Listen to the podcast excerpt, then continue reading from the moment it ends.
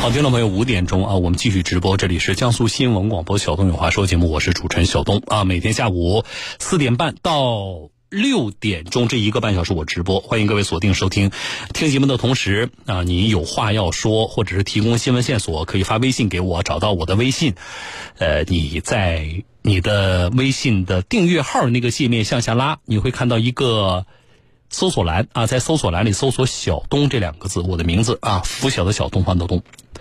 然后你会找到很多个叫小东的微信公众号，你看一下，其中有一个备注信息写的是“接地气、传正气、树风气”这九个字就对了，然后加关注，加上关注之后，你可以给我发信息。我今天在微信后台上传的两个相关的内容啊，大家。呃，可以直接去微信后台看啊，包括七月一号之后要买车的朋友，可能要了解一下啊，跟大家可能有有关系。呃，那么怎么看微信后台的内容呢？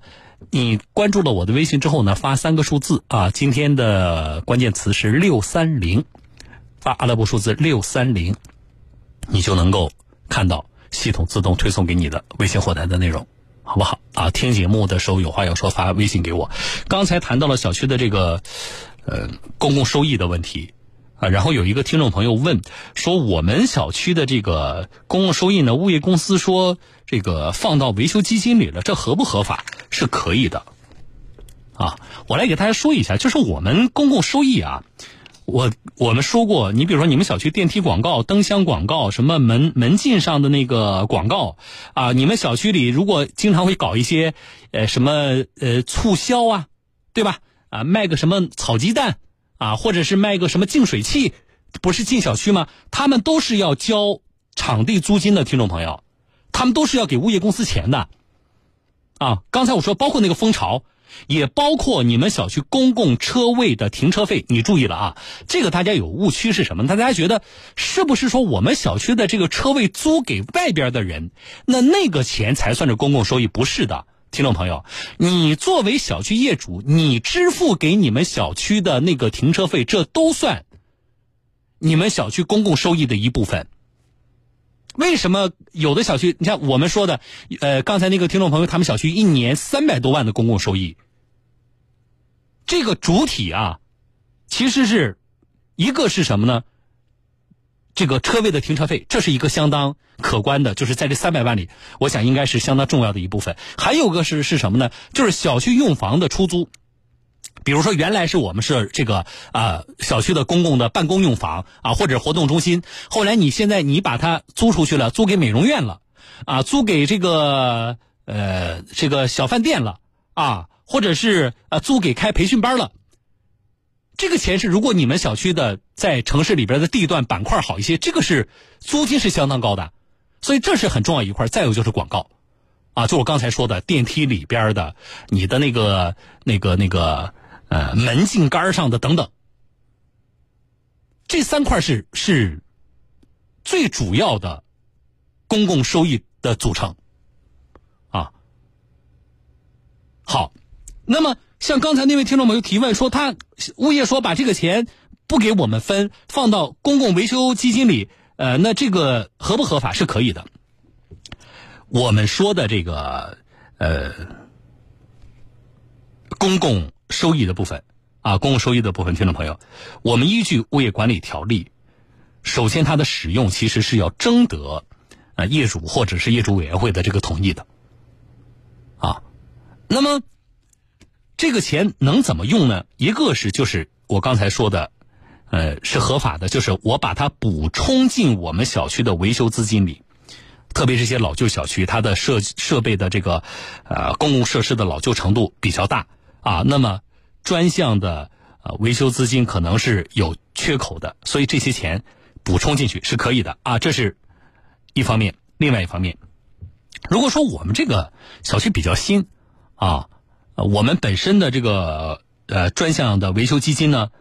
也没有缺口，那么就可以根据小区业主或者是业委会的这个决定，选择其他方式的使用。这里就包括什么呢？分红啊，就包括分红，或者你比如说啊，你们小区觉得今年咱们大伙啊挣的钱比较多，呃，咱们公共收益比较多，换摄像头，我们是不是能把小区的摄像头换成高清的呀？啊，那么大家只要同意。我们就可以动这笔钱，啊。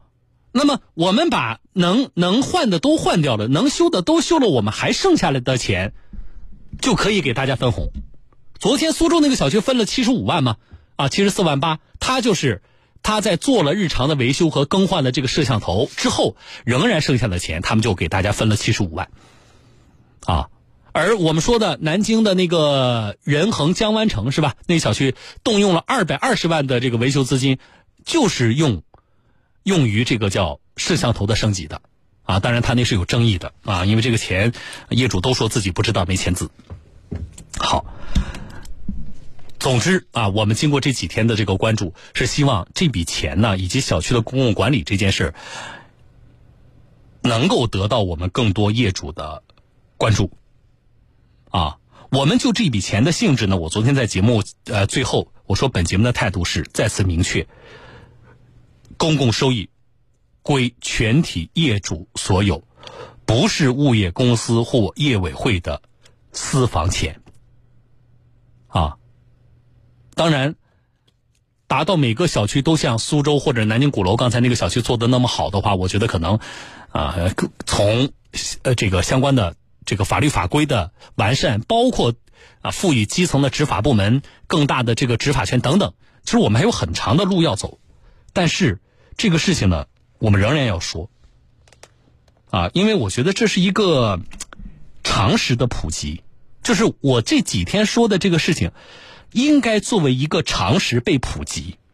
真正让我着急的还不是我们缺法律法规，真正让我着急的就是我们很多听众朋友其实根本不知道这个事情，或者根本不关心这个事情，所以我把它看成是一个常识，这个常识应该通过我们关注的案例得到普及。啊，记住了。业主们作为小区的主人，应当是挺直腰杆、堂堂正正的行使权利，支配公共收益，而不是去看业委会的脸色，不是去看物业的脸色被欺负。这也是我认为应该被普及的常识。好了，我是小东，来这里是小东有话说，说下一件事儿。